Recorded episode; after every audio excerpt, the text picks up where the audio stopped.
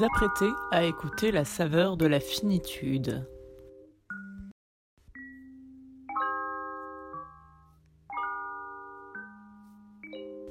Le podcast qui prend l'horreur au sérieux.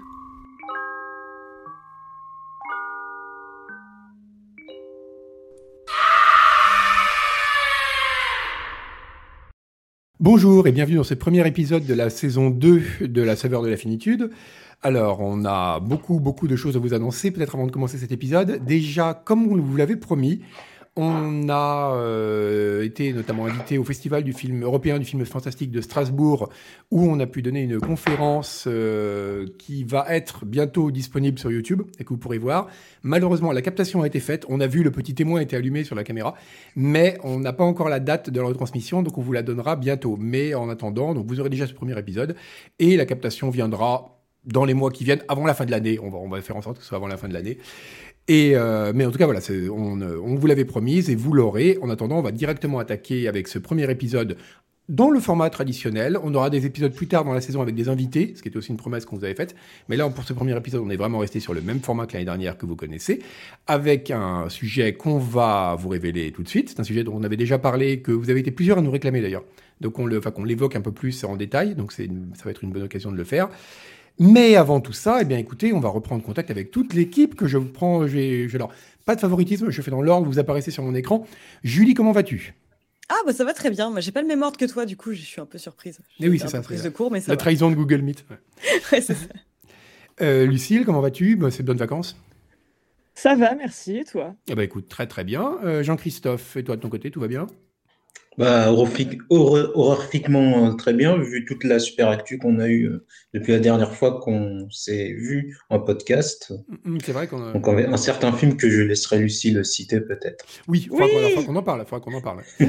et euh, c'est vrai qu'alors il y a une actualité dans le, dans le cinéma d'horreur qui est vraiment réjouissante cette ancienne.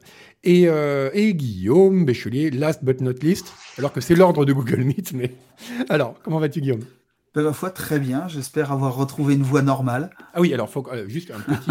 on, finit, on finit, parce qu'on va arrêter les privés jokes. C'est horrible les podcasts avec des privés jokes. Il faut quand même dire que quand vous avez les tests Guillaume avait une voix de chipmunk parce qu'il avait un problème sur sa carte son et c'était extrêmement drôle. On s'est demandé si on le gardait. Finalement, on a quand même euh, décidé de régler le problème technique. Donc Guillaume a sa voix normale.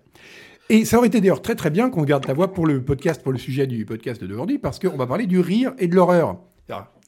Oui, belle transition involontaire, mais belle transition. euh, oui, donc c'est un sujet que je vous avais dit qu'on avait déjà évoqué, euh, mais on l'avait évoqué brièvement dans d'autres épisodes. Et comme c'est quand même un sujet assez riche, on s'est dit que ça valait le coup de faire une partie entière là-dessus, puis comme ça on démarre dans la bonne humeur pour compenser un peu la, morne saison.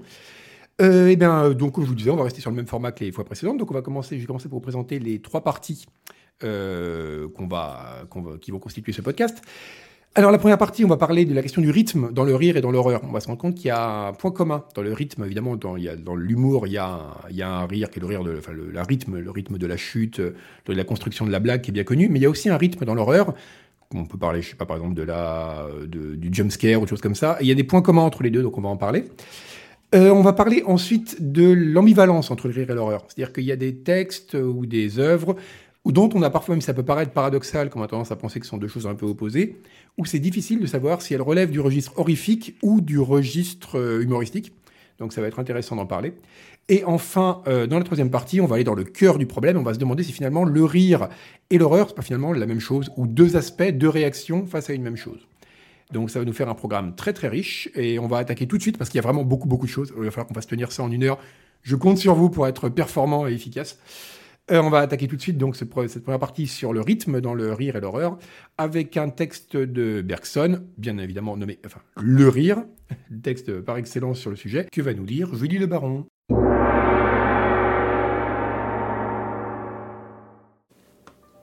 Bergson, le rire. Notre excuse pour aborder le problème à notre tour est que nous ne viserons pas à enfermer la fantaisie comique dans une définition. Nous voyons en elle, avant tout, quelque chose de vivant nous la traiterons, si légère soit-elle, avec le respect qu'on doit à la vie. Nous nous bornerons à la regarder grandir et s'épanouir. De forme en forme, par gradation insensible, elle accomplira sous nos yeux de bien singulières métamorphoses. Nous ne daignerons rien de ce que nous aurons vu. Peut-être gagnerons-nous d'ailleurs à ce contact soutenu quelque chose de plus souple qu'une définition théorique, une connaissance pratique et intime, comme celle qui naît d'une longue camaraderie.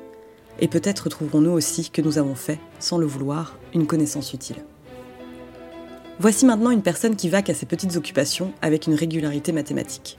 Seulement, les objets qui l'entourent ont été truqués par un mauvais plaisantin. Elle trempe sa plume dans l'encrier et en retire de la boue, croit s'asseoir sur une chaise solide et s'étend sur le parquet. Enfin, agit à contresens ou fonctionne à vide, toujours par un effet de vitesse acquise. L'habitude avait imprimé un élan. Il aurait fallu arrêter le mouvement ou l'infléchir. Mais point du tout. On a continué machinalement en ligne droite. La victime d'une farce d'atelier est donc dans une situation analogue à celle du coureur qui tombe. Elle est comique pour la même raison. Ce qu'il y a de risible dans un cas comme dans l'autre, c'est une certaine raideur de mécanique, là où l'on voudrait trouver la souplesse attentive et la vivante flexibilité d'une personne. Donc ce passage, c'est le passage où il y a la fameuse formule de Bergson du, rire qui est le mécanique plaqué sur du vivant. Et euh, peut-être c'est pour ça qu'on l'a sélectionné. C'est pour ça qu'on l'a sélectionné. Euh, et, d'ailleurs, on va peut-être commencer par un petit commentaire de ce texte, ou une petite explicitation peut-être, si tu veux commencer par là. Oui. Donc, euh, en gros, Bergson, dans sa thèse, dit qu'il n'y a pas de comique qui soit, enfin que le comique est propre de l'homme, par exemple. un paysage ne pourra jamais être comique. Il pourra procurer d'autres émotions comme le beau, le sublime, etc. Mais euh, pareil, même euh, quand on trouvera un animal euh, comique, parce que ben, on sait tous qu'il y a des photos et vidéos d'animaux qui nous font rire sur Internet, c'est parce qu'on leur propre, en fait, on leur, pardon, on leur prête une, une intention ou une attitude plutôt humaine. Et donc, ensuite, il y a toujours un côté insensible qui s'accompagne enfin, qui accompagne le rire. Et enfin, le rire a toujours une signification sociale, donc euh, on en parlera beaucoup, euh, enfin, on en parlera pas mal plus tard, euh, dans le sens où il a toujours besoin d'un contexte en fait pour émerger. Et donc, ce contexte pourra s'expliquer par, par le rythme, par exemple, comme on l'a vu, par, enfin, par différents éléments qu'on verra plus tard. Alors ça, c'est des choses dont on va parler, et je pense qu'on pourrait peut-être aller au-delà de la question humaine, justement. le mécanique, il est peut-être peut-être au-delà de l'humain, en fait. Mais on, on en parlera après. Mais pour commencer, peut-être oui, sur justement, la... c'est une projection. Oui, justement, mais on, je pense qu'il y a, on pourra peut-être voir d'autres aspects, on va peut-être parler plus tard dans les, dans les parties suivantes. Mais peut-être pour commencer justement. Tu veux révolutionner Bergson, en fait. Complètement. non, je pense que dans le cas du cinéma d'horreur, il y a peut-être d'autres, ou du rire et de l'horreur, il y a peut-être d'autres éléments. Et, euh, mais peut-être pour commencer, euh, justement sur la partie sociale du rire, ce serait intéressant de voir qu'il y a différents types de rire, parce qu'il y a toujours une ambiguïté dans le rire. Et euh, pour finir de définir un peu le sujet, peut-être que Jean-Christophe pourrait nous en parler de ça. Oui, parce qu'en fait, bon, là, on a, on a un peu mis ensemble rire et comique. Euh, donc, faut peut-être faire déjà une distinction entre euh, le rire, euh, qui est une réaction du corps. D'ailleurs, on rit pas que par rapport à un contenu comique. Il y a des rires de gêne, des rires de triomphe, des rires sadiques, toutes sortes de rires, des rires liés à la honte. donc, moi, je pense souvent à beaucoup d'adolescents qui, qui, dans des situations gênantes, rigolent en, classe et du coup bah, se font ouais, pointer alors qu'en fait ils étaient face à une très grande gêne. Et, et, et, le comique qui est une situation plutôt euh, où, euh, où il y a un décalage, où il y a un, quelque chose qui va faire contretemps, qui va casser, où ça va être des contrastes entre le petit et le grand. Par exemple, l'effet de comique, on voit un tout petit enfant dire Allez, je vais me battre, je suis très fort. Et euh, genre, il y a le décalage entre ce qu'il lui croit être comme force et, euh, et ses petits points tout mignons. Euh, et euh, bon, ça, on n'en parlera pas, mais il y a aussi, peut-être, mais il y a aussi le registre de l'humour qui est plus sur le langage. Donc on peut dire le rire, c'est le corps. Enfin, vraiment, en faisant des grands schémas, le comique, c'est la situation comique et l'humour, c'est plutôt le langage. D'accord, et donc ça oui, ça c'est vraiment une distinction qui est importante. Et, euh, qui rejoint aussi, euh, pour le voir l'autre aspect du texte de Bergson, parce qu'il en parle au moment où on s'attend, pour la, la question mécanique et justement ça, on s'attend à une réaction, et la réaction quelque part attendue, qui est une réaction de souplesse, qui est la réaction d'un être intelligent ou d'un être qui a une intention et qui a des actes qui correspondent à cette intention, ne va finalement se dérober. C'est-à-dire qu'on va se dire, là la personne aurait dû voir que, je sais pas, que, par exemple que la chaise est fragile, ou aurait dû euh, réagir au fait que l'encre a été remplacée par de la boue, mais donc il y a quelque chose de mécanique qui apparaît et qui là, et c'est cette espèce de ben, de, de surprise en fait, qui fait que d'un coup, l'aspect mécanique, des choses on en parlera sûrement quand on parlera de Freud par la suite, hein, l'aspect mécanique de l'action prend un côté comique. Et là, il y a la question aussi du timing qui rentre en jeu. C'est-à-dire que vraiment, parce qu'il y a une sorte de, on en parlait quand, je pense, que ça peut mettre ça un petit peu en lien avec ce qu'on avait parlé pour les, les corps difformes avec Guillaume, c'est quand le regard voit un corps qui est amputé, par exemple, on s'attend à voir la continuité d'un bras humain, et là on se rend compte que bah il n'est pas là. Et de la même façon, dans l'humour, on dit, tiens, il va y avoir une action logique, la personne va monter l'escalier, mais là, non, elle rate une marche, elle tombe, et là, il y a une sorte d'attente, en fait. Et euh, là, la question du timing est importante. Et ça, chez Carpenter, notamment, on avait parlé, euh, Jean-Christophe. Oui, alors euh, c'est dans les bonus de la fin absolue du monde, donc dans le DVD. Euh, en fait, il explique que l'horreur est, euh, il parle du cinéma d'horreur. Et, et, euh, juste pour préciser, la fin absolue du monde, c'est un film, enfin un court, un moyen métrage, court métrage, ouais. quoi, court moyen, c'est du oui, moyen, comme ouais, ça, ouais, sur un film qui rend fou en fait les gens qui le voient. Voilà. Dont on a parlé dans le tout premier épisode, je crois. Oui, très très très très bon, très très bon film. Avec le fameux Norman Redux de, de Walking Dead et de, du film et du jeu de Kojima dont j'ai oublié le nom. Euh, et euh, voilà, Death Stranding. Euh, et alors il explique qu'en fait c'est au niveau de ce que ça peut réussir, c'est-à-dire c'est pas qu'en termes de contenu, ça veut dire qu'en gros euh, on peut pas avoir peur si ça arrive trop tôt ou trop tard, tout comme il, vraiment il dit tout comme euh, pour l'humour ou, euh, ou, si ça arrive trop tôt ou trop tard, ça marche pas. Alors pendant très longtemps j'ai je voyais mais c'était pas concret et en fait le meilleur exemple c'est de voir quand ça rate pour le comique. Donc j'ai pris Le Bal des Vampires, euh, et, euh, qui est un film magnifiquement filmé. Il hein. n'y a pas de souci, les acteurs sont bons, sauf Polanski qui n'est pas très très bon. Euh, mais c'est une jolie lumière, etc. Mais c'est pas filmé comme un film comique, c'est-à-dire, en fait, on voit les blagues arriver dans le champ. Donc, euh, dans la question du rythme, il y a le contretemps. Donc, il y a beaucoup de contretemps. Le jumpscare est un contretemps.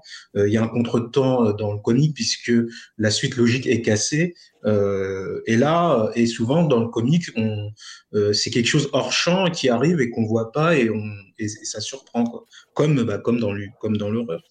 Et lui, en fait, comme c'est des plans larges, on, voit la, la, blague arriver petit à, petit à petit et on, voit en fait la construction logique, euh, ce, qui devrait pas être, le cas. Euh.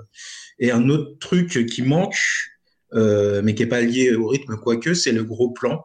Euh, puisque euh, l'horreur et le comique utilisent beaucoup les gros plans. L'horreur pour montrer la peur souvent, ou pour montrer un gros couteau, ou le tache de sang, et le comique pour montrer des, des tronches pas possibles euh, qui se déforment, parce que ça fait quand même rire quand on a des têtes pas possibles.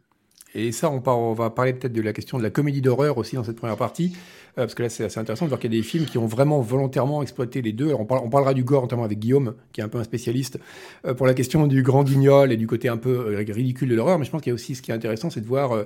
Ben, ben, tu parlais par exemple de Polanski, qui est en effet qui est pas un, qui est un très grand réalisateur mais qui est pas un bon acteur comique et c'est pas étonnant. Alors qu'à l'inverse Jordan Peele qui lui est vraiment un très bon réalisateur et acteur comique tout en étant quelqu'un qui a une culture de l'horreur prodigieuse.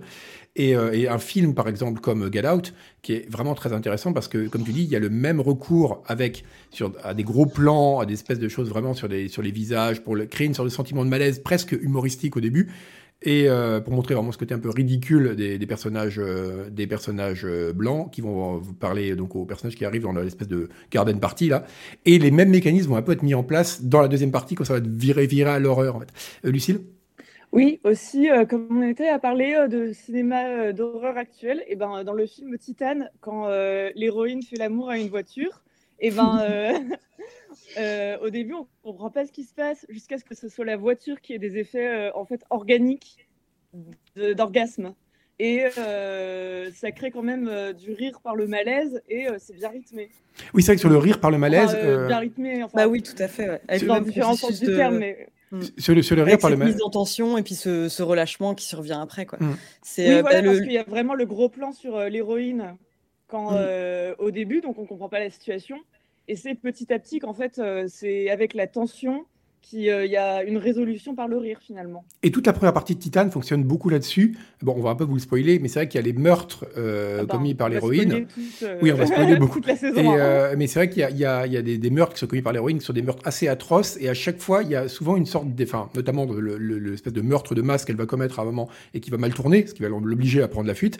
Eh bien, Oh là, on va avoir, on va avoir ces moments où, euh, en effet, il va y avoir une sorte de résolution de la tension par le rire Mm. en fait et par un rire vraiment c'est ça. grinçant et c'est intéressant parce que c'est justement un personnage qui est enfin bon on dit on, on pourra même faire beaucoup, quasiment un épisode entier sur Titan parce qu'il y a beaucoup de choses à en dire Oh oui. et, euh, et on nota- invitera du Cournot. ben écoute, mais c'est vrai que du coup il y aurait il y a un truc qui, qui est vraiment intéressant là-dedans, c'est qu'il y a cette espèce toujours de de, de respiration en fait, qui est, qui est permis par le rire et euh, qui quelque part ne parvient même pas à humaniser l'héroïne. Mais là on sort qui est au début du complètement en dehors de l'humanité au début du film. Mais là on sortirait un petit peu de, quand même de la de- du sujet. Euh, JC Ouais, juste une remarque rapide sur la respiration, c'est que euh, je sais pas si vous avez vu le, le, le spectacle Nanette, un spectacle comique, mais Oui. qui dit des trucs très Oh là sérieux, là.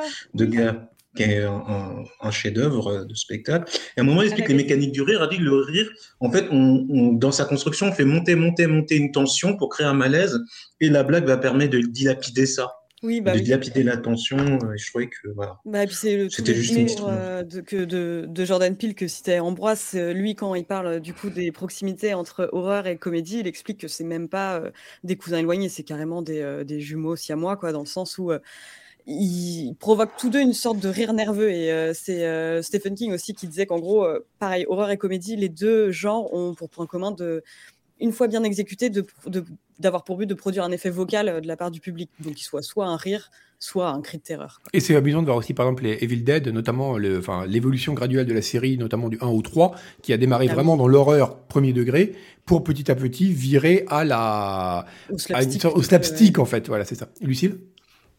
Non, juste pour revenir au spectacle Nanette, justement, Anna Gatsby disait euh, prendre une pause dans sa carrière parce que euh, elle était trop en colère et du coup elle n'arrivait plus à apporter de résolution par le rire à son public. Donc euh, finalement elle a fait une pause, là elle revient euh, cinq années après je crois. Mais euh, justement c'est très intéressant d'avoir cette réflexivité sur quelque chose qu'on produit soi-même. Mm. Enfin Mhm. voilà, c'était juste pour souligner que c'est pas non plus mécanique d'avoir du rire à chaque fois qu'il y a du malaise ou à chaque fois qu'il y a de la tension, etc. Il faut vraiment un bon timing. Oui, c'est vraiment important. Et c'est, euh, mais c'est vrai qu'il y a quand même dans tous les cas la construction, quelque chose qui va monter, et va y avoir une sorte de décharge à un moment qui va avoir lieu. euh, ben, dans- pour euh, quelque part soulager le spectateur ou le d'une façon ou d'une autre quelque part parce que même quelque part une fois que le jumpscare est passé ou une fois que la scène horrible est passée il y a une forme de soulagement parce que la tension est retombée et, euh, et c'est quelque chose euh, alors notamment euh, on va peut-être parler un petit peu de ça rapidement c'est que il y a des il y a aussi une dimension mécanique alors là qui est presque à un niveau supérieur dans l'horreur euh, qui est qu'il y a des, quand même des tropes dans l'horreur qui sont extrêmement utilisés et il y a des films qui ont joué là-dessus. Alors l'exemple le plus, euh, peut-être que Julie pourra nous en parler, que le plus caricatural presque, même s'il est génial, c'est Oui, La cabane dans les bois, qui est euh, vraiment absolument incroyable. C'est un film qui va démonter les, les attentes du spectateur, enfin qui va quelque part le servir. Et là, on a une sorte de deuxième, le rire est d'une sorte de deuxième niveau, c'est-à-dire qu'on révèle le, en, en mettant en avant le côté mécanique de cet aspect mécanique justement de la décharge, Ouais. et ben le spectateur va en prendre conscience.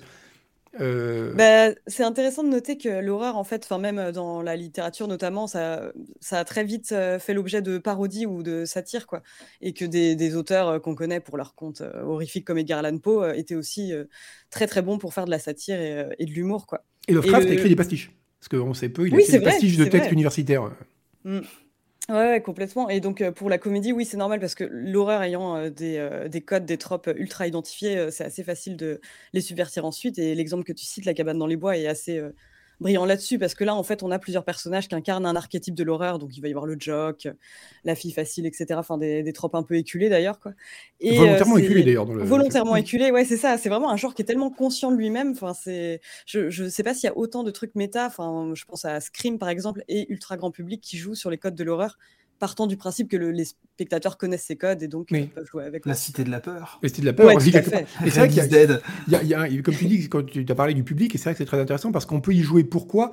Parce que quand on va voir une comédie romantique, enfin une comédie romantique, un film romantique ou un- une tragédie, bon, il y a aussi des mécanismes dans la tragédie, il y a une attente, il y a une forme comme dans tous les genres, mais c'est pas la même chose quand on va voir un film d'horreur. On se dit vraiment, soit un film d'horreur un peu bas du front, genre un slasher, on se dit je vais prendre plaisir à connaître ce dispositif à être exposé à ce dispositif. Et du coup, c'est très facile de faire une parodie où on va prendre plaisir au démontage du dispositif qu'on était venu euh, expérimenter en fait.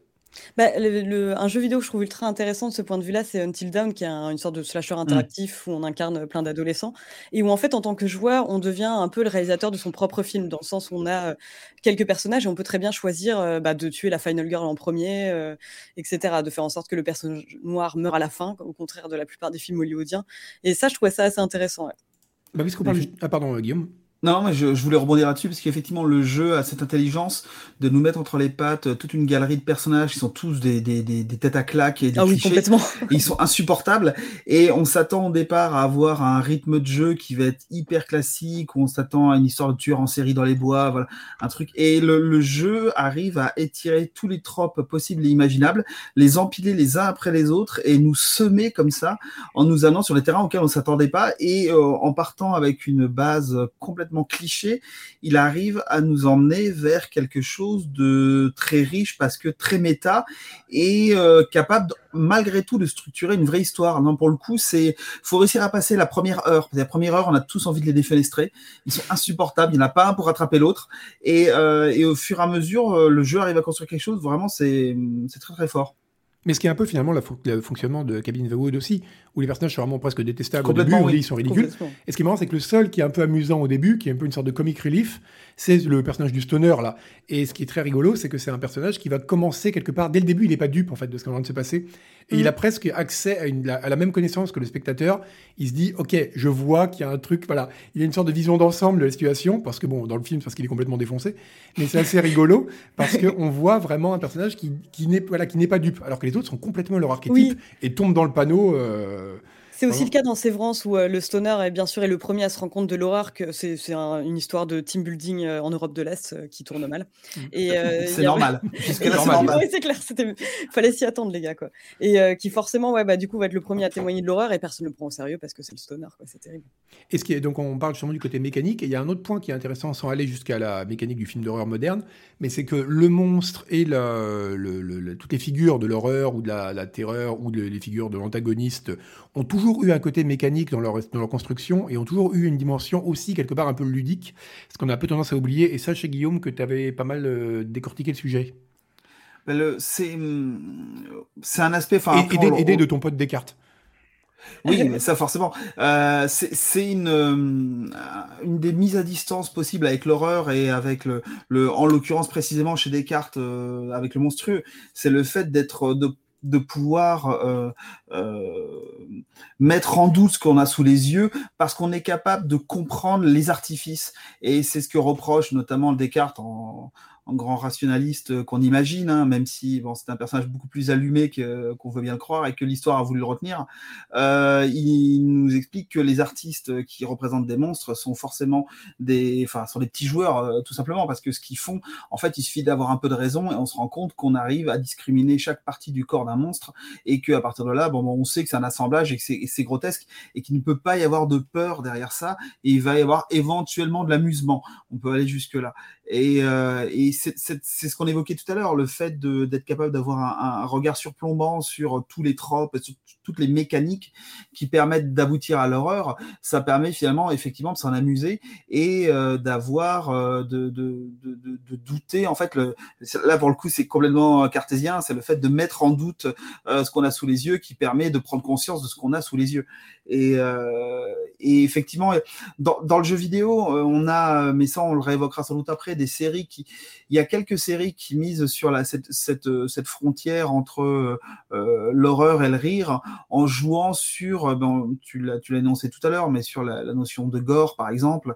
Mmh. heu et en allant voir jusqu jusqu'où le le côté splatter, heu, le côté giclure, éclaboussure peut, peut finalement venir complètement désamorcer la situation. C'est c'est ça qui est intéressant avec le l'horreur, c'est que, enfin et cette cette jonction entre l'horreur et le rire, c'est qu'il y a un moment, heu, vouloir aller trop loin, ça va complè ça c potentiellement, alors c'est pas forcément vrai, mais potentiellement la mécanique et c'est là où il y a dosage comme avec le comique, heu, qui peut basculer dans le grotesque ou le ridicule, heu et générer un rire, mais un rire qui sera beaucoup plus un rire de gêne finalement, heu, qu'on peut avoir devant pas mal de comédies malheureusement. Heu, mais heu, dans l'horreur, c'est le même mécanisme, c'est-à-dire qu'à un moment, si ça va trop loin, heu, non, ça ça ça devient ridicule. Et le trop loin, ce qui est intéressant, c'est que le trop loin, il est pas forcément du côté des mises en scène et des jump Or, si on nous fait 150 jumpscares d'affilée, il y a un moment, on va dire, oh là, encore un, mais malgré tout, on se sera encore fait avoir par le jumpscare en tant que tel. Euh, par contre, si on commence vraiment à faire couler les hectolitres de sang, et on évoquait tout à l'heure euh, Evil Dead, enfin Evil Dead, euh, forcément, c'est cette mécanique-là, c'est les mécaniques de, de, de, de, ridicule, je crois qu'on l'avait déjà évoqué, mais cette espèce de concours qu'il y avait eu entre les réalisateurs de films d'horreur à cette époque-là. Oui, Brandon notamment. Voilà, de savoir combien d'hectolitres de sang ils arrivaient à faire s'écouler sur un plateau. C'est la même chose dans le jeu vidéo, c'est-à-dire qu'il y a un moment quand on va trop loin, il n'y a plus de possibilité de prendre ça au sérieux. L'exemple euh, vraiment classique, euh, c'est celui de Dead Rising, et notamment à partir du troisième épisode. Alors, les premiers épisodes sont déjà un peu crétins quand on se retrouve dans un centre commercial à donner des coups de poing à frire ou de guitare électrique pour décapiter les zombies. Mais euh, dans le troisième épisode, quand on arrive à fabriquer une moto rouleau compresseur pour écraser les zombies littéralement par centaines sur l'autoroute, bon, à partir de là, la peur, elle est plus du tout là. C'est le rire qui le remplace parce que la, la mécanique de, de de lutte contre les monstres devient tellement excessive que ça en devient un truc complètement, complètement grotesque. Et c'est là où la, dimension nanar aussi a son rôle à jouer.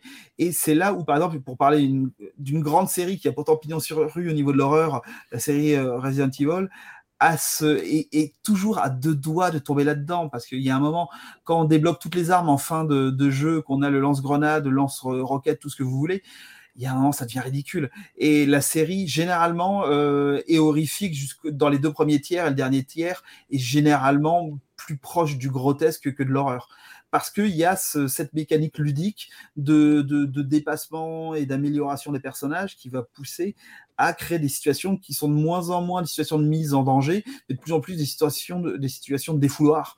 Et à partir de là, bon ben on est dans le slapstick. C'est juste qu'au lieu d'avoir de, de, je sais pas moi, de, de, de, l'huile qui nous fait glisser par terre ou des pots de banane, ben, on a des viscères à la place. Il y, a, il y a deux exemples intéressants dans le jeu. Et il y a l'intro aussi. Oui. Non, vas-y, vas-y. Oui. Et il y a l'intro aussi du 1 ah ouais, mais là c'est encore notre problème, c'est un problème de moyens là. C'est vouloir faire jouer des acteurs qui savent pas jouer en les filmant avec un caméscope. Là c'est forcément volontaire. Mais la question des moyens, elle, est intéressante parce que justement, enfin tous ces films qui marchent bien où il y a une grosse surenchère de gore, etc. à la Branded, euh, j'ai vu aussi des films un peu plus récents. Enfin, je pense euh, à Green Inferno ou Green Hell de Eli Roth, où justement il y a le même genre de, de, d'éviscération et de scènes affreuses, mais qui sont faites avec les moyens d'aujourd'hui et des effets spéciaux beaucoup plus détaillés. Où là, du coup, bah euh, il y a plus de rire en fait, il y a juste du dégoût. Bah, c'est ça qui est intéressant, c'est justement dans les exemples de jeux vidéo, il y en avait deux, euh, dont un qui est très intéressant parce que justement, ça rejoint ce que tu disais, c'est la question de la distance en fait. C'est-à-dire que c'est un gros problème avec le réalisme euh, dans le jeu vidéo, notamment avec le réalisme graphique, et aussi avec les moyens, les effets spéciaux d'aujourd'hui, où on a du sang, du faux sang très très réaliste, et plus un truc euh, rouge vif, ridicule. Mm. c'est qu'il y a un moment où il y a forcément l'empathie qui rentre en jeu, à moins d'être complètement insensible. même quand on regarde beaucoup de films d'horreur, il peut y avoir une, une dimension où on est dans la position de quelqu'un d'un peu un voyeur, un peu sadique. Et là, immédiatement, la dimension comique est difficile.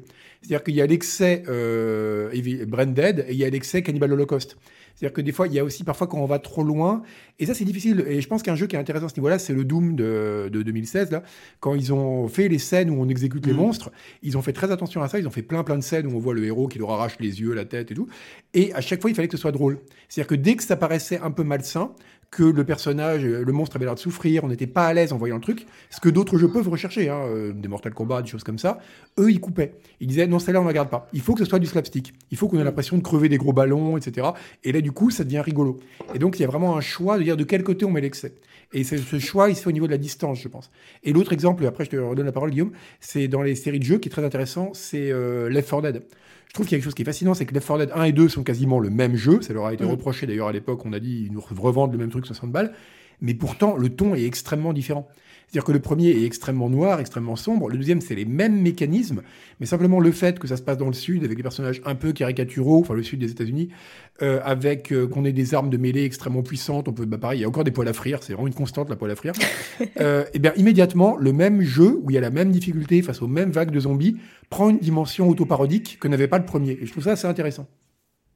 Parenthèse, si tu veux un jeu qui te permet de jouer vraiment dans le sud de la France, tu viens dans World, War Z, euh, une map qui, qui a la canebière et tu peux défourailler, tu peux nettoyer le port de Marseille. À la euh, là, c'est plutôt avec du gros calibre. voilà. Et là, c'est des zombies par centaines. Et il y a un côté un peu ridicule, mais, euh, mais plutôt efficace. c'est un autre problème. Mais je voulais revenir sur cette idée de vraiment de, de, de zombies euh, et de monstres, de monstres même au sens plus large, mais le zombie, c'est l'exemple par, vraiment par excellence, euh, du monstre qui est un défouloir et qui sert de cible de fête foraine. En fait, la, clé, elle est là, c'est le côté fête foraine, maison fantôme, euh, enfin maison hantée et train fantôme plutôt, euh, où on va avoir une simple cible, quelque chose qui est une attraction et qui permet de mêler la peur, mais de la peur à pas très cher, avec du rire, et qui, est, qui est littéralement quelque chose, un, un, phénomène de carnaval. Et alors ça, c'est une, petite chose que j'avais notée pendant la préparation, c'est que euh, j'ai eu l'occasion de travailler là-dessus. Euh, sur justement le terme carnaval qui a une étymologie qui est complètement foireuse parce qu'en fait on ne sait absolument pas quelle est l'étymologie exacte du carnaval. Mais parmi les propositions qu'on trouve en français euh, il y aurait euh, une étymologie qui serait formée sur l'italien alors pardonnez mon italien mais carnevale qui, et on retrouve l'idée de carne la viande la chair et vale qui indique ben, porte-toi bien comment ça va. Et au sens de adieu au revoir. C'est vale pour dire bon ben ciao ciao je me casse. Et euh, ce qui est intéressant, c'est qu'on retrouve cette idée de carnaval comme un adieu à la viande, comme le fait d'ôter la viande. Et bien évidemment, c'est pas complètement idiot cette étymologie dans le sens où euh, quand on connaît un peu le principe du, carnaval et son lien avec le carême, etc. Et euh, l'idée, voilà, c'est voit que c'est pas complètement dénué de sens, mais je trouve cette idée de ce rapprochement, et c'est un rapprochement qui est, qui est, audacieux, c'est un grand écart un peu, mais entre euh, ces monstres de foire et cette idée de carnaval où finalement, littéralement, on dit se débarrasser de la viande, euh, je trouve qu'il y a quelque chose qui, qui est assez révélateur d'une espèce de, de spectacle complètement jouissif. Parce que carnaval, c'est vraiment l'inversion des valeurs et le, le retournement de la société au sens propre, et l'idée d'avoir de la chair qui vole dans tous les sens, et finalement, c'est le, c'est un retournement de valeur aussi qu'incarnent les zombies avec le retour des morts parmi les vivants et tout le discours habituel, euh, voilà, dont on a déjà qu'on a déjà évoqué autour de la figure du zombie. Donc finalement, cette idée de carnaval, je trouve qu'elle colle bien à notre, notre thématique du rire et, de l'horreur. Mais en effet, et c'est vrai que d'ailleurs, propos justement, bah, ça nous fait une bonne tradition pour la deuxième partie. Parce que, non mais mine de rien, parce qu'en termes justement de retournement de certaines choses et de la perspective sur certaines choses, euh, enfin de retournement dans la perception qu'on en a, il y a un auteur qui est très intéressant à ce niveau-là, et euh, qui est un auteur qui est toujours à la limite entre l'horreur et l'absurde et le rire, c'est Kafka. Et on va attaquer cette deuxième partie sur l'ambivalence entre le rire et l'horreur, avec euh, la lecture des premières lignes de la métamorphose de Kafka, euh, donc, que tout le monde a vaguement en tête, mais en les entendant, vous allez voir qu'en fait, c'est très drôle, ce qui est assez étonnant dans le Kafka, et, ou pas forcément d'ailleurs. Et donc, que va nous dire Julie Le Baron?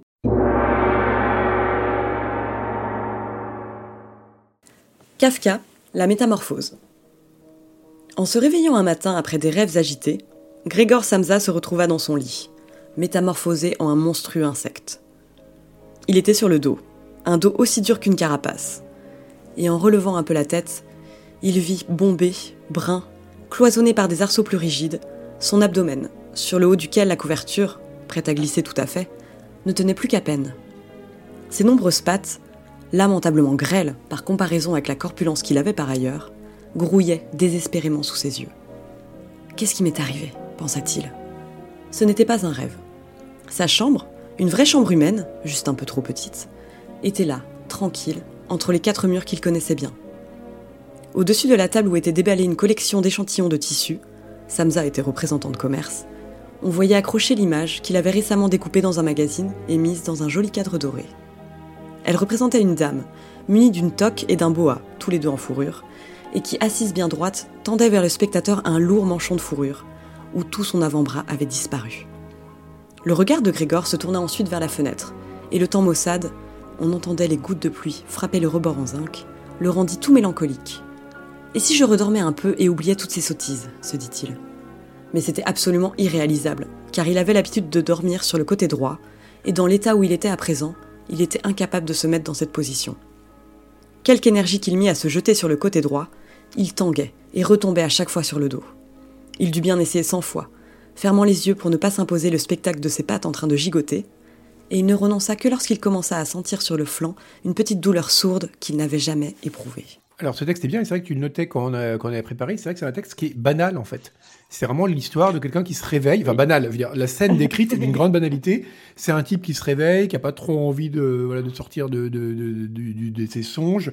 Il regarde vaguement par la fenêtre, il voit qu'il pleut, il se dit bon, est-ce que je pourrais me rendormir?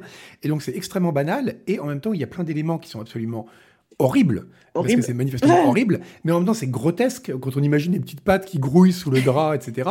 Et c'est vrai qu'il y a une sorte de euh, porosité. Ouais euh, là-dedans parce qu'il y a quelque chose d'à la fois extrêmement normal et extrêmement horrible et c'est quelque chose qui est constant chez Kafka. On pensait au tout début du procès, par exemple, où des gens arrivent chez lui et disent bonjour monsieur, vous êtes condamné à mort, on va vous exécuter. Et c'est dit d'un avec un naturel absolument incroyable qui fait que c'est comique en fait. Et, euh, et hier, il y a enfin, beaucoup de gens euh, ont soutenu, et pas totalement à tort, qu'il y avait une dimension euh, d'auteur comique chez Kafka. Hein. Il y a un aspect vraiment moi, ça, m'évoque le, un passage d'Alice au Pays des Merveilles avec un petit Dumpty sur son mur et qui, qui fait tout ah pour ne pas tomber du mur.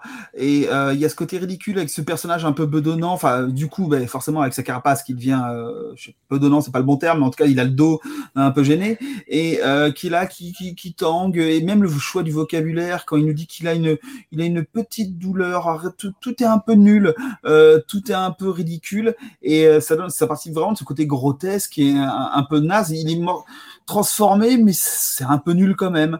Euh, et malgré tout, ben, quand on a la vision d'un d'un cafard, enfin moi ça me fait penser aussi au festin nu, il y a un côté euh, d'insectes humanoïdes absolument dégueulasse quoi. Et comme dans le festin, dans le festin, il y a une dimension. Alors, c'est le, il faut, lire le livre, il faut voir le film, qui sont très différents l'un de l'autre. Mais, euh, mais dans les deux cas, il y a un côté, bon, il y a un côté plus politique dans le, dans le livre, mais dans les deux cas, il y a quand même une dimension un peu de révélation des choses. C'est-à-dire que sous l'effet des drogues, euh, il y a une sorte de vision un peu nue. D'ailleurs, le titre n'est pas là euh, par hasard de la réalité des choses. Et je crois que c'est un truc qu'on trouve aussi chez Kafka. C'est une volonté par la, par la, la monstruosité, par l'espèce de côté absurde et en même temps assez angoissant des choses de révéler, voilà, ça, rejoint des choses, on a parlé déjà dans la première saison, hein, qui est quelque chose de commun à beaucoup d'éléments dans l'horreur, où on essaye de révéler quelque chose. Il y a une sorte de vision nue, et du coup, quand les choses sont montrées telles quelles, elles paraissent un peu ridicules. Parce qu'il y a un côté ridicule dans la, ça rejoint aussi le texte de Bergson au début, dans la dimension mécanique d'un corps. Si on cesse de le percevoir comme une personne complète, mais qu'on observe chacun de ses mouvements, bah, c'est une expérience qu'on peut faire. Hein. Regardez votre main bouger pendant longtemps, au bout d'un moment, ça vous paraîtra une sorte de chose étrange. Et euh, donc c'est, il y, a toujours, euh, ou comme la répétition d'un mot aussi, avec euh, ce qu'on appelle la satiété sémantique. Si vous répétez un mot suffisamment longtemps, vous ne retrouverez plus que des syllabes absurdes. Et je crois qu'il y a vraiment quelque chose qui est dans cette dimension-là, qui fait que le normal peut se révéler à la fois terrifiant et très drôle, en fait, si on l'observe de cette façon-là. Mais il y a un truc qui est intéressant euh, avec Kafka, c'est quand on commence à faire des recherches euh, Kafka et l'humour, on se rend compte qu'il y a un nombre prodigieux euh, d'universitaires et d'intellectuels qui sont mis à vouloir montrer au monde que Kafka était réellement marrant, parce que c'est vrai que c'est pas forcément le truc auquel on l'associe en premier. C'est pas évident. ouais, c'est ça. Et il y a un, un, texte qui est assez intéressant de Philippe Zard pour la revue Études françaises qui s'appelle Le rire théologique de Franz Kafka, où il précise donc que Kafka, aux yeux du public, euh, on l'attache au motif de l'angoisse existentielle, on, parle beaucoup de symbolisme, mais on parle très peu en fait de ces scènes euh, réellement drôles et absurdes et qui n'ont absolument aucun sens. Et il cite euh, le passage, un passage du procès où justement Joseph K rencontre le peintre de la cour Titorelli qui qui lui euh, donne des conseils en fait pour euh, retarder euh, donc son procès, retarder l'échéance. Et c'est un passage de désespoir pour Joseph K. Mais à ce moment-là, il lui refourgue trois pauvres croûtes qui représentent exactement le même paysage, qui est un paysage de lande, je crois, dont il a absolument pas besoin. Et donc dans l'article, l'auteur avance que ce qu'il décrit comme une arabesque comique, ce serait peut-être rien d'autre que l'expression d'un besoin, desserrer le l'étau de l'angoisse ou refuser l'étreinte du symbole je trouve assez intéressant. Oui, c'est assez intéressant. Et, euh, et, ce qui est intéressant aussi, c'est que d'un point de vue peut-être plus esthétique, il y a un motif qui est justement, je vais te donner la parole, Guillaume. Enfin, sauf tu peut-être, tu me diras si c'est rejoint, sinon je te laisserai faire une digression. Euh, il y a un motif qui est un peu à la limite entre l'humour et l'horreur, c'est le motif du grotesque en fait, et qui peut être assez intéressant. Alors, je vais juste faire une petite parenthèse avant, simplement pour signaler que pour euh, euh, celles, et ceux qui seraient intéressés euh, d'expérimenter ça en jeu vidéo, il y a un petit jeu qui est sorti il y a pas très longtemps qui s'appelle Metamorphosis, qui est qui s'est vendu comme une adaptation de la métamorphose de Kafka en jeu, Kafka en jeu vidéo, mais en fait qui touche, qui mélange plein de textes. On retrouve des extraits du procès et qui permet d'expérimenter la, la, vie à hauteur de cafard. Et euh, c'est très rigolo justement.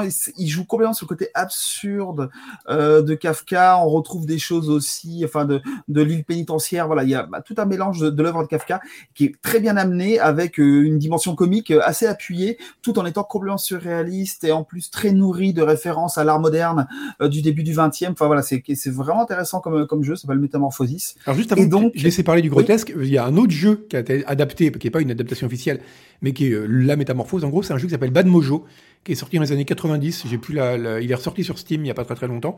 Et, euh, et là, c'est complètement l'inverse, c'est-à-dire que là, ils ont choisi de jouer à fond la carte de, de la nausée en fait et de, de l'abject. C'est-à-dire qu'en gros, on joue un cafard et on se promène dans un appartement dégueulasse, mais vraiment le type a pas dû faire ménage depuis un an, et donc il y a des tas de cartons de de pizza par terre, on passe dans les canalisations horribles, éviers et dégueulasses, et on joue ce petit cafard qui se promène, dont on comprend que c'est un être humain qui a été métamorphosé, mais là il y a très peu de dimensions narratives, et au-delà évidemment la référence à Kafka euh, bah, dans le sujet simplement, euh, c'est vraiment juste l'expérience, là du coup, bah, pareil, c'est drôle, c'est quand même drôle, mais c'est drôle parce que c'est dégueu, quoi. Et euh, c'est juste l'exposition de quelque chose de répugnant qui est amusant, et avec le côté absurde, évidemment, de la situation. Vas-y, donc, donc c'est là que je reprends sur le grotesque. Euh, oui, non, c'est le, le, grotesque, c'est euh, pour le coup là, on j'ai essayé de chercher des connexions plus ou moins modernes entre rire et horreur, mais le grotesque, c'est quelque chose qui qui, qui assied cette idée-là depuis très longtemps et euh, et qui, qui, qui se retrouve notamment parce que le grotesque a une des des, des, des sources, des origines de cette notion de grotesque, c'est les figures monstrueuses et on retrouve ça euh, dès, dès l'Antiquité, on retrouve ça euh, très très tôt et on retrouve notamment euh, des, un des types de monstres qu'on retrouve, c'est ce qu'on appelle les grilles. Euh, et les grilles, alors avec un, comme une grille, mais avec un Y, euh, c'est un terme qui désigne tous ces petites figures décoratives qui sont euh, ridicules, qui sont sujettes à des tonnes de déformations. Alors c'est un terme qui, qui nous vient de, de Pline l'Ancien, et c'est une moquerie qui avait été faite à un, un, personnage d'antiquité qui s'appelait Grios, voilà, et qui était qui, était comparé à un porcelet. Euh, et voilà, c'était pas très gentil pour lui, mais en attendant, ça a permis de consacrer une catégorie de monstres, des, des petits personnages comme ça, un peu, un ridicules, dont on a envie de rire, qui sont et dont les déformations vous nous amenez à rire, et ce qui touche d'ailleurs dans un sens à la caricature. Hein. C'est le même type de mécanisme de transformation du corps euh, vers des extrêmes qui font que ça va provoquer le rire.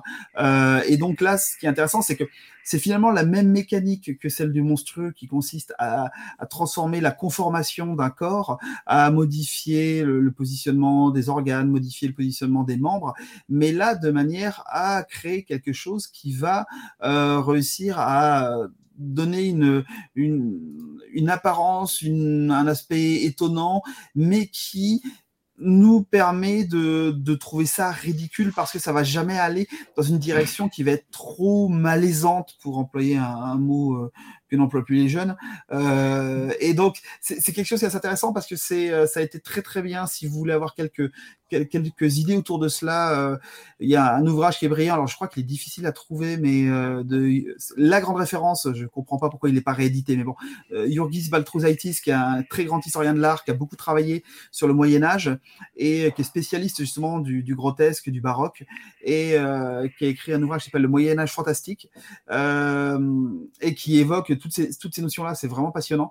Et mais c'est quelque chose, voilà, qui l'idée de grotesque, et c'est là où elle, touche à ce qui nous intéresse à l'horreur, euh, c'est quelque chose qu'a qu travaillé André Chastel, un autre historien de l'art, euh, c'est que ça renvoie à l'idée d'un dynamisme formel, donc c'est ce que j'évoquais, le, fait de, de modifier les conformations des monstres ou d'un personnage pour arriver à quelque chose d'étrange, mais c'est quelque chose qu'il faut voir de manière positive. Lui, il parle de la vitalité folle de la nature, euh, en tout cas comme définition du grotesque, hein, la vitalité folle de la nature et ses dessous démoniaques, une absurdité irrémédiable qui fait échec à l'intelligence et qui peut être, selon le cas, source d'effroi et d'amusement. Donc lui, il met vraiment dans cette notion de grotesque l'effroi et l'amusement sur une même ligne et provoqué par les mêmes effets. Et le fait que euh, cette absurdité totale de ce qui nous est montré nous empêche de réfléchir et que là, il y a deux possibilités. Soit on est dépassé par nos émotions et, euh, ça n'appelle qu'à des affects négatifs. Et eh bien, c'est la peur qui se manifeste. Soit au contraire,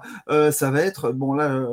Euh, Jean-Christophe pourrait nous en dire sans doute plus, mais c'est ce qu'on a, on a déjà évoqué ça tout à l'heure. Hein. Soit ça va être quelque chose qui va, euh, qui va euh, provoquer un amusement, qui va provoquer le rire, parce qu'on va être, voilà, ça va être, soit immédiatement on va désigner ça comme drôle, soit le rire, ça va être salvateur, ça va nous permettre de, de nous dégager de la relation qu'on a avec euh, ce qui nous est montré. Quoi. Mais ça, l'idée d'échec voilà. à l'intelligence, comme il dit, c'est vraiment très très juste.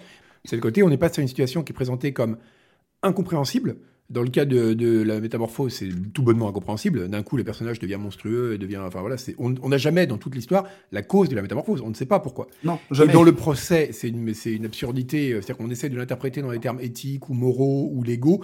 Mais non, cette situation, elle est inexplicable. Alors on peut essayer de faire des, des analyses psychanalytiques sur la culpabilité Oui. ou ce qu'on veut. Mais c'est toujours une analyse a posteriori. À aucun moment, on ne sait. On ne sait pourquoi c'est comme ça. Mais d'ailleurs, justement, enfin, euh, j'ai oublié d'en parler, mais euh, c'est vrai que Kafka, il y a quand même une anecdote qui court souvent à son sujet, c'est euh, et qui a été rapportée par euh, par un de ses amis qui s'appelle Max Brod. Et c'est qu'en gros, il lisait des passages donc de, de ses livres à ses amis et il partait dans des fous rires incontrôlables, bah, notamment en lisant le premier chapitre du procès. Quoi. Et après, ce qui est intéressant, c'est que son ami, du coup, a écrit sur cette justement cette session de lecture en, en précisant quand même que le rire qui les avait tous saisis, y compris Kafka, c'était donc euh, il écrit euh, c'était pas un rire tout à fait franc et sans retenue, mais il l'était en partie sans que je veuille pour autant diminuer la prépondérance des impressions inquiétantes que nous produit cet étrange univers. Et je pense qu'il résume bien un peu euh, l'effet que peut produire Kafka en fait. Et c'est intéressant. Et la question du rire, est, enfin du rire, pas du rire provoqué par le spectateur, mais du rire vraiment euh, à l'intérieur même de la scène est vachement intéressant euh, pour ça. Pour la question justement du grotesque aussi dont on parlait, parce qu'il y, a un- y a un point qui est intéressant quand on parle de l'ambivalence entre rire et horreur, c'est justement ces personnages ambivalents qui reposent sur le rire, c'est-à-dire les personnages qui rient eux-mêmes. Et le prototype absolu de ça, et d'ailleurs c'est créé par un auteur qui était très intéressé par la laideur, tu parlais des personnages qui ressemblaient à des porcelets là, mais euh, quelqu'un qui s'est vraiment beaucoup intéressé à la laideur, et pas à la laideur comme catégorie métaphysique, comme Baudelaire par exemple, mais vraiment à la laideur des êtres humains, c'est Victor Hugo. Et, euh, et qui a vu beaucoup de choses à dire sur la laideur. Et euh, ce qui est intéressant, euh, le personnage de Hugo là-dedans, c'est l'homme qui rit. L'homme qui rit qui est vraiment intéressant parce que c'est un personnage qui est vraiment un peu à cette limite. Et le personnage du Joker, dont j'ai appris récemment d'ailleurs que c'est l'homme qui rit, que c'est inspiré de l'homme qui rit, c'est qu'en fait il y a un film de 1928 dont, ouais, qui était un film de 1928, qui était une adaptation de L'homme qui rit, euh, un film américain, euh, donc qui est une adaptation de Victor Hugo, et donc dans lequel le- l'acteur principal a un maquillage horrible avec ce, ce sourire immense, et le créateur du Joker, alors je sais même plus, je suis désolé, j'ai un grand problème de culture au niveau comics, mais euh, qui a euh, qui a eu l'idée en voyant ce film. Il s'est dit mais il faut faire un méchant comme ça pour Batman, il serait incroyable. Donc il y a vraiment toujours cette espèce de, de, de- de la figure ambivalente, qui est une figure qui peut être mauvaise ou pas, ou en tout cas avoir une moralité particulière ou pas, qui est toujours une figure de quelqu'un dont on ne sait pas trop si c'est un personnage comique ou un personnage euh, d'horreur en fait. D'ailleurs, ce qui est amusant, c'est que L'homme qui rit, le film, a été à l'époque et encore maintenant est souvent présenté comme un film, un des premiers films d'horreur, euh, alors qu'à l'origine, c'est enfin, c'est pas du tout un film d'horreur, c'est plus une sorte de comédie romantique, enfin pas de comédie pardon, mais de tragédie romantique, euh, voilà. Mais oui, oui, c'est le, le personnage de Gwynplaine, donc le, le personnage, euh, ce fa- fameux personnage avec ce sourire absolument terrifiant. Euh, euh, c'est- il y a toute une, une création. Alors d'ailleurs, c'est marrant parce que ça rejoint un peu toutes les théories et toutes les tentatives de création et de, de, de- d'origine story autour du Joker. Mais euh, c'est un personnage qui, qui doit ce sourire absolument carnassier et terrifiant, qui fait que même quand il ne cherche pas à être menaçant, il est menaçant. Euh, il le doit à des tortures qui ont été faites sur lui euh, enfant et euh, c'est ce, que, ce qui est expliqué par Victor Hugo hein, c'est les comprachicos euh, des bohémiens qui torturaient les enfants les défiguraient pour en faire des bêtes de cirque euh, des bêtes de foire donc on retrouve Et il, a juste- Joker. Dans Batman numéro 1.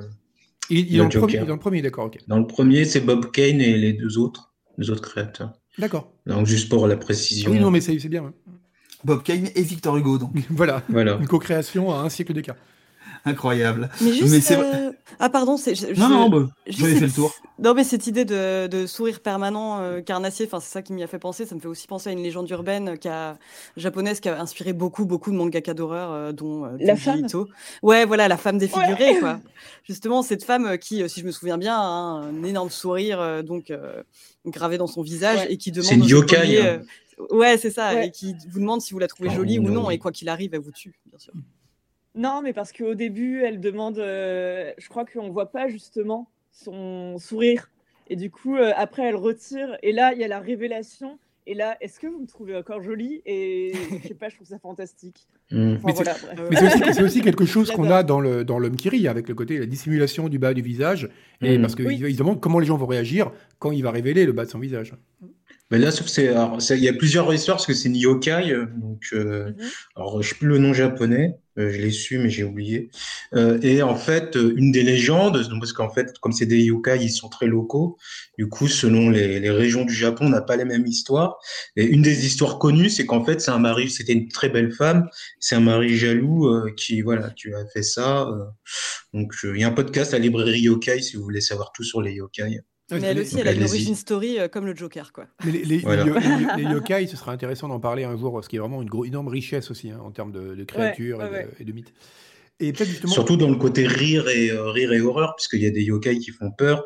Il y en a qui sont pipous, genre ils aspirent les cauchemars. Mm. Mais il y en a, ils sont drôles, genre t'as un yokai, il, il, a, un- il, il- il se balade nu, il te montre ses fesses et dedans euh, il y a un œil.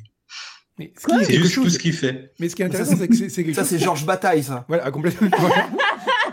le yokai Georges Bataille serait une très bonne idée. Mais, euh, mais non, Bah, c'est- en fait, c'est intéressant ouais, parce que là, on- on, on sait pas. C'est c'est- c'est un, per- c'est un personnage qui serait aussi autant à sa place dans quelque chose d'horrible que dans, que dans un film d'horreur que dans un film comique, quoi. Ouais, ouais, non, c'est euh, tout comme il y a un garçon à un œil qui son seul truc qu'il dit c'est euh, c'est euh, fer- euh, ferme-la. Voilà, il- c'est euh, bon, c'est euh, dans euh, les dictionnaires euh, du yokai de Shigeru Mizuki où il parle de ce petit garçon à un œil. Il, il fait rien de méchant et il fait que dire tais-toi à tout le monde. Mais c'est intéressant Où parce que là, on euh, retombe dans l'absurdité. Parce que j'essaie de conclure un peu cette Oui. partie. Et le running gag. on essaie, on essaie- ouais, et le running gag, mais c'est intéressant parce que dans, on retrouve un peu ce qu'on avait dit, c'est-à-dire le point commun, c'est qu'il n'y a pas de, c'est quelque chose qui est inintelligible en fait, et qui peut être, est-ce qu'on doit l'interpréter de façon horrible ou comme quelque chose d'humoristique et de grotesque? On ne sait pas. On- tout ce qu'on sait, c'est que c'est pas compréhensible et qu'on va devoir y chercher du sens. Et ça, c'est quelque chose bah, qui va nous amener un peu sur dont on va parler euh, dans la, la dans la partie troisième 3. partie. Ben Et oui, c'est que c'est très bien fait. bien, hein. Et franchement, et Pour la pour- rentrée là. Franchement, et pourtant, c'est pas calculé. hein. Mais euh, et oui, c'est qu'on va parler. Évidemment, on était obligé pour parler des rapports, des, que horreur et rire seraient deux rapports à une situation. On va devoir forcément parler de Freud et de l'Unheimlich et l'inquiétante étrangeté. Et donc, on va lire un passage de ce texte que va nous lire Julie Le Baron? Freud, l'inquiétante étrangeté. L'élément de la répétition du semblable ne sera peut-être pas reconnu par tous comme source du sentiment d'inquiétant familier. D'après mes observations, il suscite, sous certaines conditions et en combinaison avec certaines circonstances, un sentiment de ce type, qui est en outre un rappel du désarroi s'attachant à certaines situations de rêve. Jadis, alors que je parcourais par un dimanche après-midi très chaud les rues désertes et de moins inconnues d'une petite ville italienne, je me retrouvais dans un quartier dont je ne pus douter longtemps du caractère. On ne voyait que des femmes maquillées, aux fenêtres des petites maisons, et je me hâtais de quitter cette rue étroite au premier croisement venu. Mais après m'être promené un moment au hasard et sans guide, je me retrouvais soudain dans la même rue, dans laquelle je ne passais plus inaperçu, et mon éloignement actif n'eut d'autre conséquence que de me ramener sur les mêmes lieux pour la troisième fois. Mais ensuite, je fus pris d'un sentiment pour lequel je ne puis utiliser d'autre qualificatif que celui d'inquiétant familier.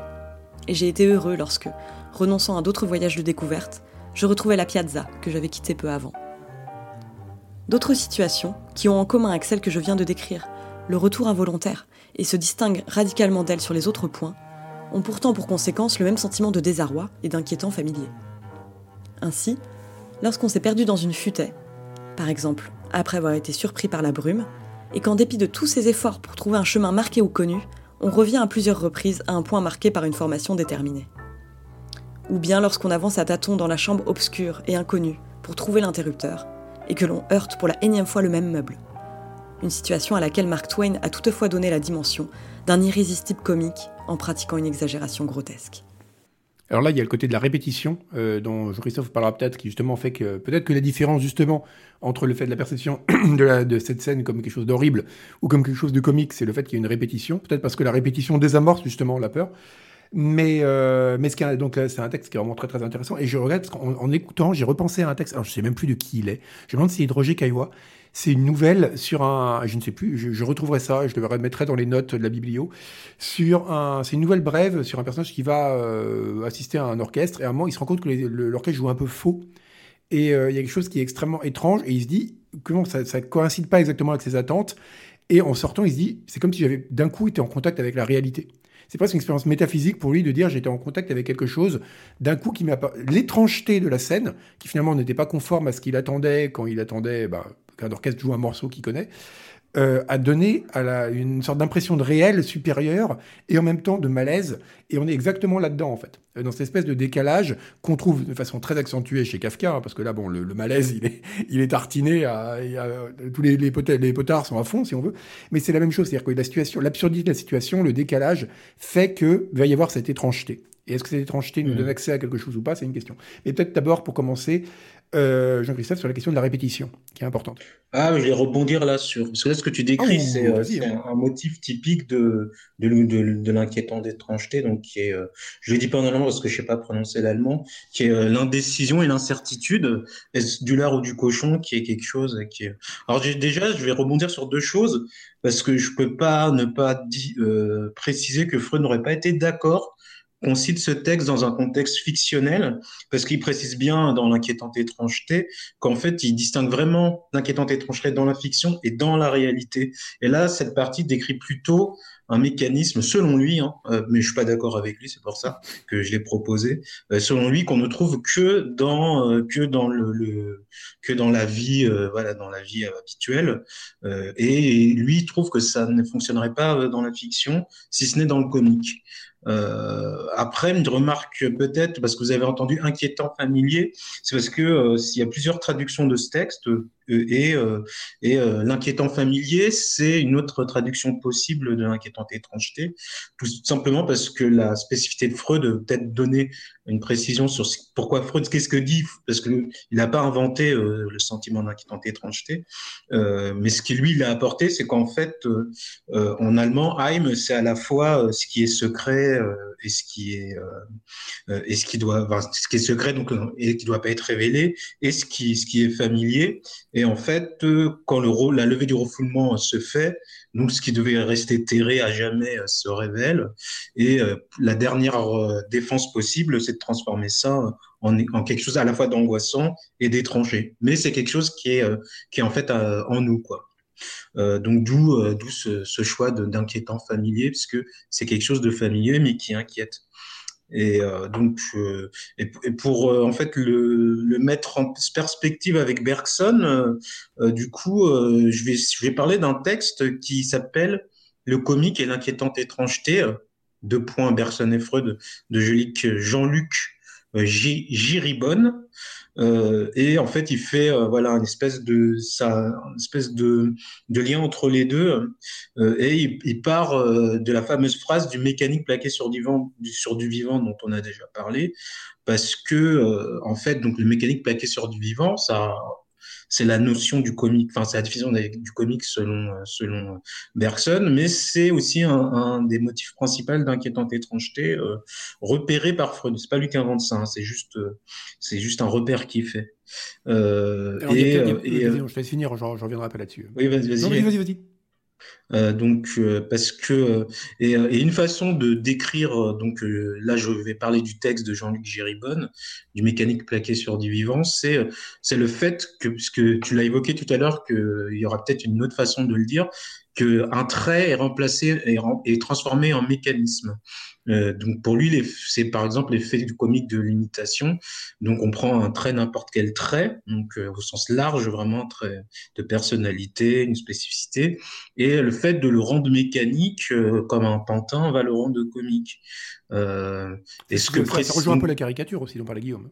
Euh, tout à fait, tout à fait. Alors là, on est, on est complètement dans le grotesque euh, et, euh, et, et, notamment, il, il, considère, bon, là, je vais le citer, euh, Jean-Luc Géribonne, le comique tend à remplacer le divers par le même, le souple par le rigide, le complexe par le simple, le nuancé par le caricatural.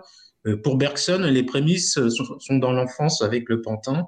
donc, et là, il cite le, le texte de Bergson. Donc, Partons des jeux de l'enfant, suivons les progrès insensibles par lesquels il fait grandir ses pantins, les anime et les, les mène à, cet état d'indécision finale où, sans cesser d'être des pantins, ils sont pourtant devenus des hommes. Nous sommes ainsi, nous aurons ainsi des personnages de comédie. Bon, c'est très bien, je trouve c'est très beau, c'est très beau ce qu'il dit. Et donc là, on retrouve aussi l'indécision euh, qui est un motif. Euh. Et dans ce texte, euh, justement, pour revenir à la répétition, pour lui, dans ce qui fait lien entre le sentiment d'inquiétante étrangeté qui est pas encore de l'horreur, c'est juste un sentiment, euh, et le comique qui est une situation. Donc, ce qui, les met, euh, ce qui est commun aux deux, euh, bah, c'est la répétition. Donc, on a l'exemple dans le texte et dans le comique, bah, je pense qu'on a pas mal de choses qui se répètent. dans certains films, il y a certains films où l'étrangeté et l'inquiétant est lié à, à, des choses qui reviennent, des motifs genre, genre on, jette un truc et il revient. Hmm. C'est typique des poltergeists et autres. et, et l'autre chose qu'on n'a pas encore cité, c'est l'inversion donc, dans le comique, on a souvent le coup de l'inversion entre maître et esclave, enfin, maître et valet, euh, enfant et parent, genre les gens qui changent de corps, euh, genre c'est quand même le trope euh, quand une série va mal, c'est quand il y a un épisode où ils changent de corps. mais on trouve aussi des inversions donc dans le dans les rituels sataniques comme négatif du monde et dans alors moi c'est ça c'est moi qui rajoute ça et il y a aussi des inversions dans les récits d'Apocalypse euh, par exemple, il y a des inversions de pouvoir. Euh, dans l'horreur, il y a quand même l'inversion du docteur qui devient fou, le docteur qui soigne, mais qui devient un tueur. La poupée rassurante qui se transforment en tueuses, les fameux nounours de, de FNAF qui se transforment en, en, en, poupées euh, démoniaques. Donc, euh, on va retrouver beaucoup de. c'est toujours des motifs positifs. Ce qui est bien, c'est toujours des motifs très positifs. Oui, positifs qui. Euh, qu'on associe à la sécurité. C'est-à-dire le doudou qui va nous rassurer quand on aura peur, le médecin dont on se dit, bon, lui, a priori, il est là pour mon bien, et qui, oh, là, quelque chose va se dérober sous les pieds du personnage, et finalement, bah non, c'est au contraire. Ouais.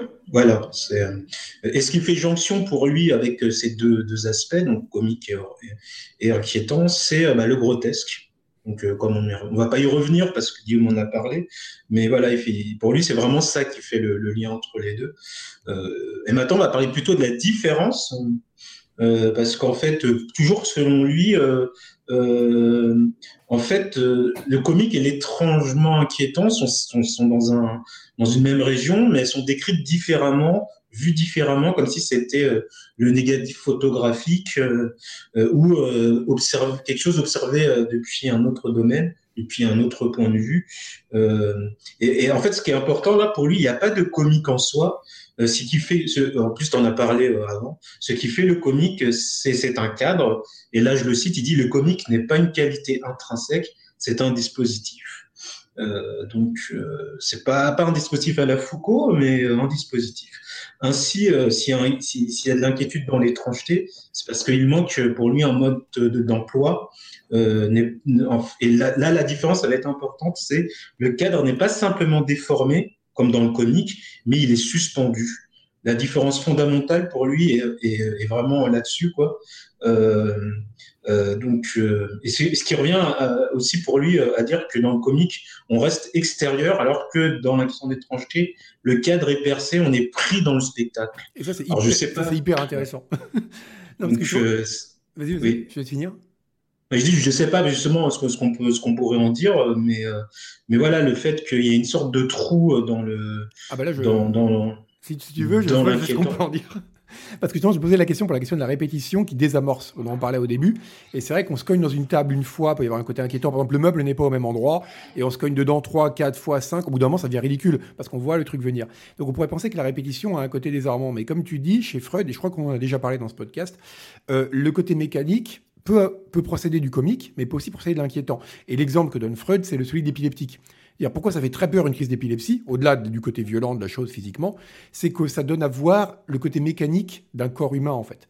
On ne sait plus une personne, ça devient vraiment de la chair animée par des impulsions électriques.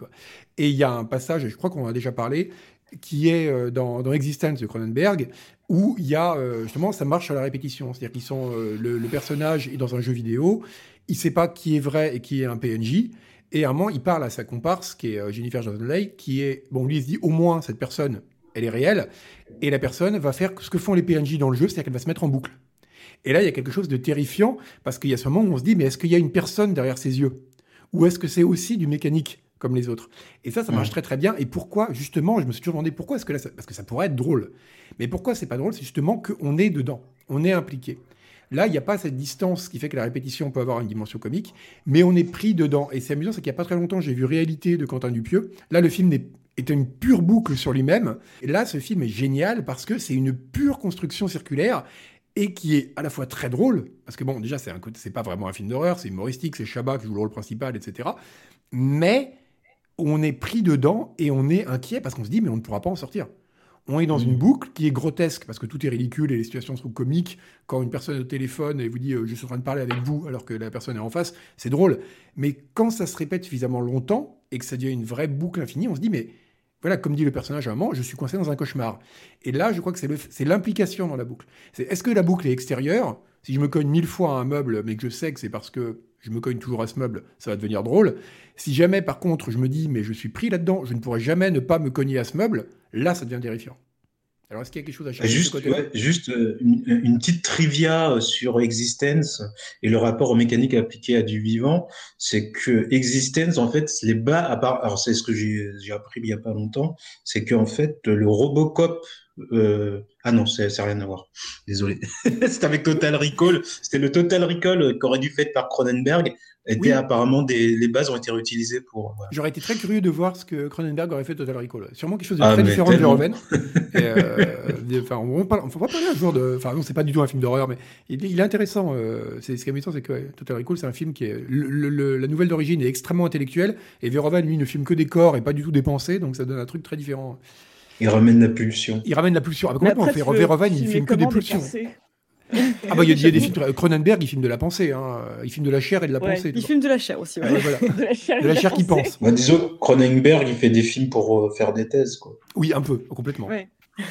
Euh, Est-ce que quelqu'un a quelque chose à ajouter? Un truc euh, dont on a peu parlé, euh, finalement, enfin c'est euh, des moments où euh, donc euh, le, rire permet donc d'alléger les films d'horreur. et là, je pense à un cas précis, c'est le cas de Shyamalan, parce que moi, j'ai l'impression, tout comme certains s'échinent à prouver que Kafka était un mec marrant.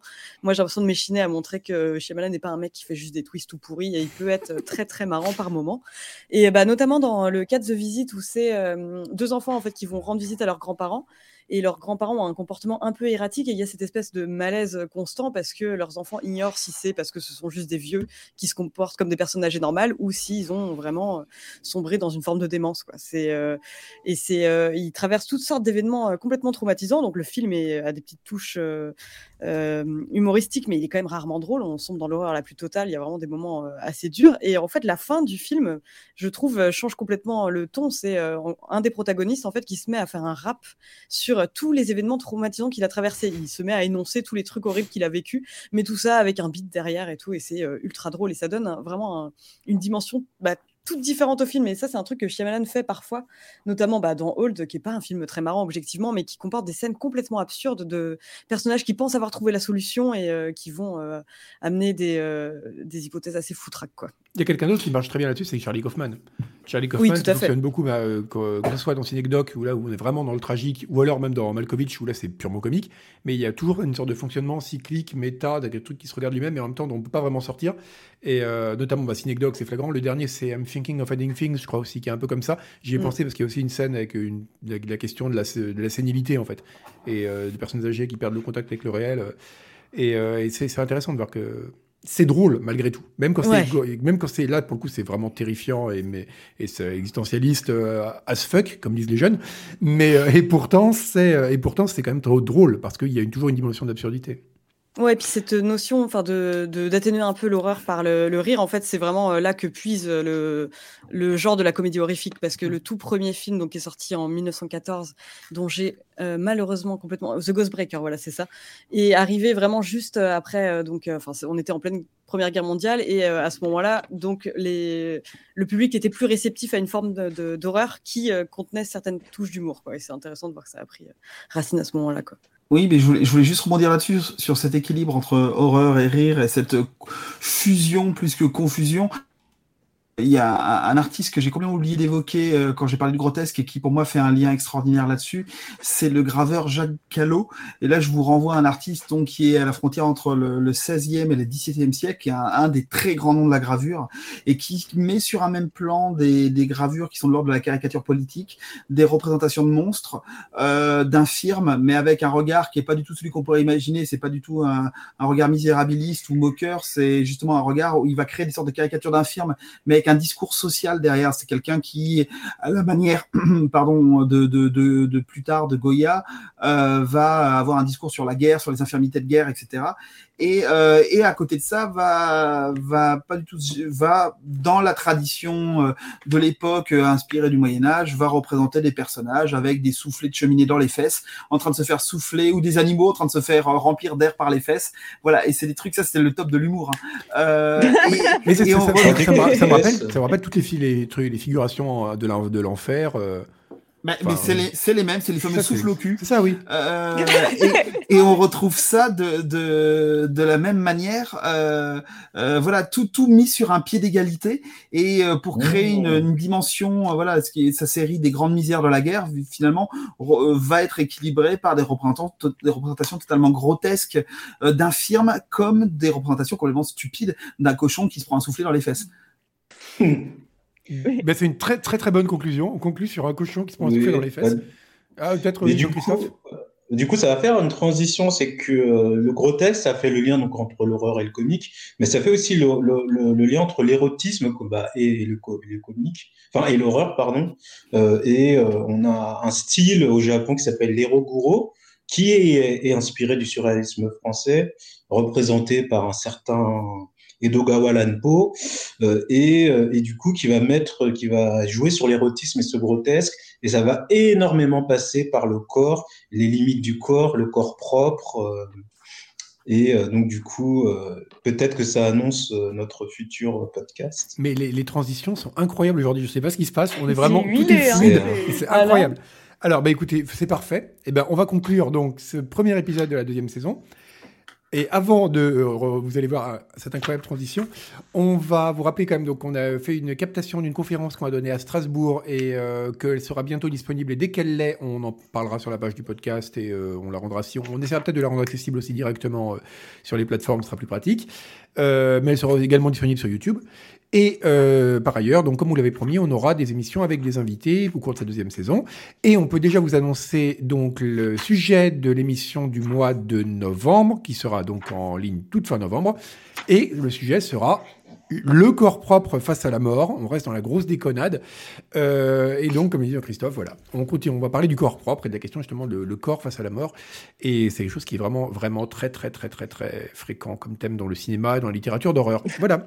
bah même dans la vie. Hein. Et dans la vie, hein, n'en sommes-nous pas tous là, hein, être témoin de notre propre décrépitude. Bon, et bien sur ces belles paroles, je vous laisse. Merci. Ah, juste une chose. Ah oui, vas-y. Donc on parlait du rire, j'ai pas fait trop de blagues et justement c'était ça la blague euh, oui, c'est vrai. Euh, que je voulais faire pour cette émission. T'as pas parlé de Deleuze? C'est vrai? Oh Mais qu'est-ce qui s'est passé? Je vous ai promis un épisode sans Deleuze. Hein. Ok, bon, on fera un épisode sur Deleuze. On fera un épisode sur Titane, sur Plaisir à Lucille, et un épisode et sur là, c'est l'épisode sans Deleuze. Voilà. Très bien. Et eh ben, Mais écoutez. on va te faire un test PCR euh, pour savoir si tu as encore du Deleuze. Oui, dans... c'est très inquiétant. ça. Tu hein, euh, J'en ai, j'en ai sur mes boobs. Oui, c'est vrai que t'as un, c'est vrai que t'as un t-shirt, c'est vrai que t'as un t-shirt Deleuze qui est euh, très impressionnant. Bon, et ben sur ce, on vous. C'est très bizarre de dire. C'est j'ai très, bizarre, mais c'est bien parce que du coup il n'y a pas, il y a pas l'image, donc ce sera, ça restera très ambigu. Et ben écoutez, on vous laisse et on vous dit au mois prochain. Et euh, en attendant, bah, écoutez, essayez de conserver votre corps propre euh, en bon état face à la mort et euh, de continuer à rire euh, face à l'absurde et à l'horreur. Oui. À bientôt, salut. Salut. Salut. Au revoir. Salut.